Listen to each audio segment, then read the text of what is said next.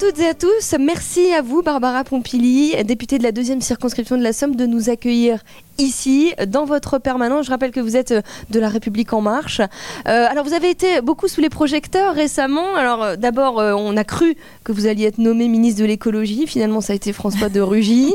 on y a cru à un moment. justement, Nicolas Hulot qui claque la porte comme ça. Qu'est-ce que, quelle a été votre réaction sur, sur l'instant? Ah, sur l'instant, j'étais euh, complètement, euh, complètement atterrée. Euh, j'étais chez moi, j'avais pas envie de sortir et je me suis vraiment sentie abandonnée par, par Nicolas Hulot à ce moment-là. Et je me suis dit, mais bon sang, nous, comment on va faire pour pouvoir continuer parce que euh, ben, c'est pas parce que l'un de nous abandonne que euh, le combat de l'écologie et l'urgence euh, à changer les choses avec les défis climatiques, etc., vont s'arrêter. Donc il faut continuer.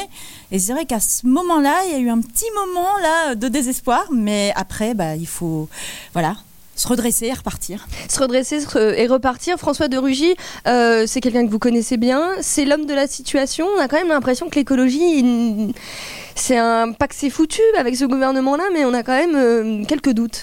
Mais on a euh, un gouvernement et un président de la République qui ont compris l'enjeu quand on voit les messages qu'il fait passer, notamment à l'international, pour pousser les autres pays à bouger, on voit qu'il a compris que l'enjeu écologique, que l'enjeu du climat, et on le voit tous les jours hein, malheureusement, euh, est crucial et qu'on doit le prendre en main parce que ça, touche la vie quotidienne des gens. Quand vous avez euh, des inondations, des crues, etc., ici en Picardie, vous pouvez euh, le voir très vite avec les agriculteurs. Et puis aussi, ça coûte beaucoup d'argent et ça touche à notre santé. Bref, il faut qu'on bouge. ils ont compris l'enjeu. Maintenant, il faut mettre en place les politiques publiques qui vont avec. on est en train d'en mettre en place. Moi, en tant qu'écologiste, je vous dirais que ça va jamais assez vite, évidemment. Mais, euh, mais euh, je crois que François de Rugy, ce qu'il peut apporter par rapport à Nicolas Hulot, c'est que justement, il connaît bien le monde politique. Il a de l'expérience politique. Voilà. Et, euh, et, quelquefois, on jette un peu facilement ça en disant ça sert à rien. Sauf que c'est bien de connaître le système de l'intérieur pour pouvoir faire bouger les choses. On voit que Nicolas Hulot, c'est peut-être ce qui lui a manqué. On a l'impression qu'en écologie, il y a beaucoup de freins. quoi. L'économie, mm. déjà, est un frein. Euh, enfin, comment on fait aujourd'hui pour, euh, pour euh, résister au lobby, pour essayer justement de faire en sorte que les pouvoirs publics puissent légiférer et puis qu'on puisse avancer? Parce que là, il y a urgence pour le coup. Oui, alors les lobbies, sont là, hein, ils ont toujours été là. Moi, je trouve pas ça gênant en soi, dans la mesure où chacun défend un petit peu ses intérêts. Après, nous, notre rôle de politique, c'est de savoir prendre un peu de hauteur et puis de prendre les bonnes décisions. sur l'écologie, moi, ce que je voudrais dire, c'est qu'il faut arrêter avec ce, cette fausse idée comme quoi l'écologie et l'économie, ça pourrait pas aller ensemble. On se rend compte aujourd'hui que toutes les entreprises qui ont un peu anticipé, qui sont allées vers le bas carbone, qui sont allées euh, vers une transformation euh, euh, de leur, de leur énergie, par exemple, de leur utilisation d'énergie, les agriculteurs qui se tournent vers une agriculture plus raisonnée, vers le bio, etc., ben on se rend compte que ces gens-là, ces acteurs économiques-là, ils s'en sortent mieux ils créent de l'emploi et ben, ils se sentent plus sereins vis-à-vis de l'avenir. Et en plus, ils ont l'impression de faire quelque chose de bien. Donc, moi, ce que je me dis, c'est que plus les acteurs économiques se rendent compte qu'en allant vers l'écologie, ils vont non seulement faire du profit, être rentables, c'est normal, hein, euh, et plus euh, on avancera. Et nous, notre rôle, euh, au pouvoir public, c'est justement de faire en sorte que les lois facilitent ça, qu'on puisse être aidé dans des transitions. C'est vrai que quelquefois, passer le cap, ça demande des investissements, ça demande un peu d'argent. Donc à nous d'aider. Et, euh, et, si on arrive à faire ça, et ce qu'on est en train de faire notamment sur l'agriculture, je crois qu'on aura bien avancé. Alors, il y avait, euh, il y avait, vous avez été aussi sous les projecteurs parce que vous étiez justement, vous étiez candidate à la succession de François de Ruchet à la présidence de l'Assemblée nationale ça vous a échappé. Euh, ça aurait pu être euh, un sacré symbole, une femme à la présidence de l'Assemblée nationale. Euh, qu'est-ce qui s'est passé est-ce que vous en voulez finalement aux députés de La République en marche? Non, non, j'en veux à personne. je crois qu'il faut savoir être un peu au-dessus de ça. vous savez, je connais le monde politique. Je sais qu'il y a encore des verrous qu'il faut faire sauter bah, ça, c'en est un. Voilà, c'est un verrou qu'il faut faire sauter. Je crois qu'on n'est pas loin de le faire. On va bientôt y arriver. Euh, mais euh, bah, on sent que le vieux monde a du mal parfois à, euh, à céder la place au nouveau. Donc, on y va. Moi, je, ne baisse pas les bras. On continue. Et j'espère qu'on arrivera à avoir une présidente de l'Assemblée nationale le plus vite possible. On, parle beaucoup hein, de femmes en ce moment, alors parce qu'il y a, évidemment des tas de choses qui sont mises en place euh, pour les droits des femmes, pour, lutter aussi contre la violence euh, envers les femmes, etc. Vous, vous êtes une femme, vous êtes dans la politique.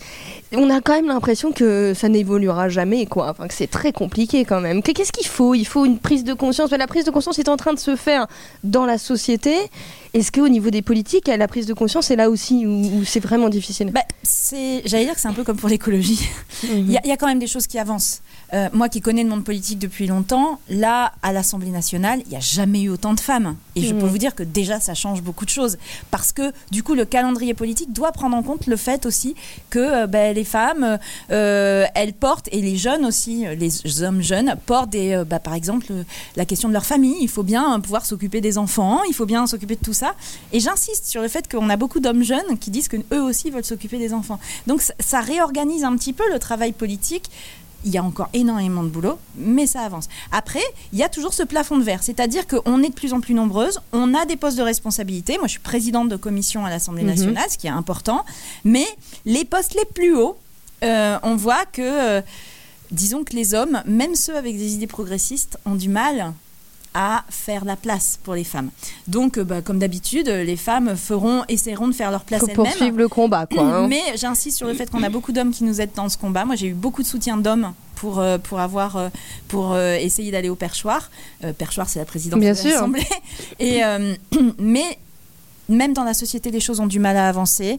Euh, il y a encore euh, malheureusement une femme qui meurt euh, sous les coups de son concubin tous les, tous les trois jours. C'est beaucoup trop. Mm. les inégalités salariales sont encore là, etc. etc. Donc on mène le combat, on s'arrête pas. Et c'est vrai, je sais aussi que les femmes qui font de la politique et qui donc sont un peu plus en vue, ben, ont aussi ce rôle d'entraînement et d'exemple à donner. Et je crois que c'est pour ça que j'ai eu autant de soutien quand je me oui, suis vous en avez au eu, J'en ai eu énormément de partout. Et y compris ici à Amiens, des gens dans la rue qui m'arrêtaient, qui me disaient Ah, bah, ça aurait été bien, etc. Il y a un combat que vous avez vous mené ici. Euh, d'ailleurs, je vois votre livre sur le, sur le livre Psychiatrie, l'état d'urgence. C'est, euh, euh, on a beaucoup parlé de votre engagement auprès de l'hôpital psychiatrique Pinel. Vous êtes allé visiter cette, cet hôpital et vous avez été, vous avez été choqué. Oui, j'ai été extrêmement choquée. Je savais hein, que ça ne se passait pas bien là-bas. Euh, je sais que c'est un problème un peu plus général. Hein. D'ailleurs, euh, cette dame qui m'a envoyé son livre, en fait, euh, on s'est croisés et, elle m'a dit qu'elle avait vu ce que j'avais dit sur Pinel et que ça l'avait beaucoup touchée. Et elle m'a dit je travaille là-dessus et donc elle m'a envoyé son livre. je savais qu'il y avait un problème, mais entre savoir et voir ressentir sur place, ça change tout. Et euh, quand on y est allé, euh, d'ailleurs avec, euh, avec ma collaboratrice, on est ressorti de là complètement bouleversé parce qu'on était face à des situations inhumaines les personnes qui sont là-bas sont des personnes qui ont besoin de soins et qui ne sont pas soignées du fait d'une organisation qui est complètement euh, archaïque et euh, de personnel qui ne peuvent pas, malgré leur bonne volonté, répondre aux besoins qui sont là-bas et qui sont urgents. Donc, à partir de ce moment-là, euh, moi, j'ai voulu alerter l'opinion. on s'est mobilisé, y compris avec François Ruffin, qui lui-même a été sensibilisé. On n'est pas, on, on, voit pas les choses de la même manière, on n'agit pas de la même manière, mais sur ce sujet-là, on a vraiment euh, décidé de, travailler de concert pour essayer de faire avancer les choses. Donc euh, on a chacun pris notre bâton de pèlerin chacun avec notre méthode. Moi, je suis membre euh, de la majorité, donc je suis en contact régulier, là, surtout ces derniers temps, avec le ministère pour faire en sorte que les choses avancent. On a eu des contacts avec l'ARS à de nombreuses reprises pour organiser cette fameuse table ronde qui a beaucoup trop traîné mm-hmm. et donc qui arrive trop tard euh, pour que pour qu'on réussisse à faire avancer les choses. On s'est battu pour qu'il y ait une intervention extérieure parce que euh, euh, pour faire avancer les choses, il faut parfois qu'il y ait quelqu'un de l'extérieur qui vienne mhm. pour pour essayer de nous sortir de notre regard, enfin et de l'entre-soi. Aujourd'hui, on n'est pas sorti encore du problème. On n'a pas encore réussi à, trouver la solution pour que l'hôpital Pinel puisse vraiment faire partie d'un parcours de soins et puis surtout aider les patients, aider les gens qui euh, aujourd'hui sont dans la difficulté. Euh, maintenant, euh, j'ai eu quelques derniers échanges qui me laissent penser qu'on va peut-être enfin avancer. Alors justement, pour ceux qui ne savent pas, qui n'ont pas suivi euh, euh, les problématiques de l'hôpital psychiatrique Pinel, nous étions allés les rencontrer. C'était au moment où, devant l'ARS, ils étaient venus déposer des bouteilles avec des mots qu'ils avaient reçus parce qu'ils ont énormément de soutien. Je vous propose de découvrir ça. Euh, reportage d'Adélaïde Bollard. Ils ont accroché des bouteilles aux grilles plutôt que de les jeter à la mer. Des personnels grévistes de l'hôpital psychiatrique Philippe Pinel d'Amiens ont déposé à l'ARS les messages de soutien laissés dans ces bouteilles par des anonymes. Des soutiens au mouvement démarré par les soignants il y a deux mois et demi. Le conflit s'enlise donc avec la direction de l'hôpital et l'ARS, à qui les manifestants demandent notamment une table ronde pour exposer leurs revendications, plus de moyens, plus d'effectifs pour pouvoir redonner du soin aux patients. L'opinion publique est nettement, clairement mobilisée euh, autour de nous, nous soutient activement. Euh, on a même des bouteilles qui sont arrivées par, par colis hein, du sud de la France, euh, de l'Est, d'un peu partout. Donc on, les remercie grandement, tous ces gens, de nous avoir soutenus. Hein. Et on espère que l'ARS va euh, ouvrir quelques bouteilles et lire un petit peu les messages qu'il y a dedans. Les gens sont, euh, euh, soutiennent complètement et, sont très inquiets pour, leur santé et pour l'avenir des soins et de la psychiatrie, qu'ils en ont pris conscience. C'est toute la psychiatrie en fait en France hein, qui, va mal et qui est mal menée par, par le gouvernement, par l'ARS et par les réductions de budget qu'on nous fait et les économies qu'on nous demande de faire au détriment du soin. Alors oui, l'hôpital psychiatrique Pinel qui est toujours sous tension et bon voilà, le combat continue. On espère avoir de bonnes nouvelles avec vous très prochainement. On va se déplacer juste sur le sur votre côté droit parce que évidemment vous avez choisi un objet euh, dans votre permanence et c'est cette carte. Alors qui date quoi? De 1920 à peu près? Euh, Oui, c'est début du XXe siècle. C'est euh, une carte qui représente donc la région des Hauts-de-France. il manque un petit bout de l'Oise là et un petit bout de l'Aisne, mais qui qui me plaît beaucoup tout d'abord parce que j'ai toujours aimé les cartes, et ensuite parce que ça nous rappelle que nous avons un passé, en fait, qu'il n'y euh, a pas juste maintenant et rien avant. Euh, cette, région, elle a une histoire, cette région, euh, elle, a, elle a connu beaucoup, beaucoup de péripéties, et, aussi, elle a connu beaucoup d'activités économiques, et on reconnaît aussi ici autour d'Amiens tout ce qui concernait non seulement l'agriculture, et on le voit ici avec les sucreries, mais aussi tout ce qui était industrie textile qui nous a beaucoup... chimique aussi. Métallurgique aussi. Mhm. et, euh, et, donc, euh, moi, mon action, en fait, euh, politique, c'est aussi de ne jamais oublier le passé pour, pour construire l'avenir. Et donc, pour se dire qu'il y a eu un développement économique ici, il y a eu une époque, mhm. les choses ont bougé. Aujourd'hui, l'époque n'est plus la même, mais on peut, sur la base de ce passé, sur la base aussi de notre culture, construire l'avenir. Et voilà pourquoi j'aime beaucoup les cartes et j'aime beaucoup j'aime beaucoup cette carte qui, euh, qui euh, nous montre qu'on ne vient pas de nulle part. Alors vous parliez de passé et d'avenir. Alors j'ai envie de vous poser une question. On est ici à Amiens. Madame Fourré a prévu de d'être candidate à sa réélection. J'ai envie quand même de vous poser la question. Est-ce que être maire d'Amiens, c'est quelque chose qui vous y pensez en vous regardant dans la glace le matin ou pas forcément?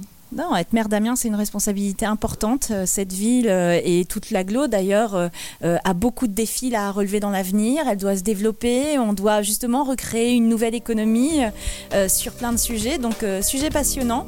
Mais pour moi, les élections, elles sont dans un peu moins de deux ans. C'est beaucoup trop tôt pour que je me pose ces questions-là. Il y a trop de travail à faire au niveau du Parlement.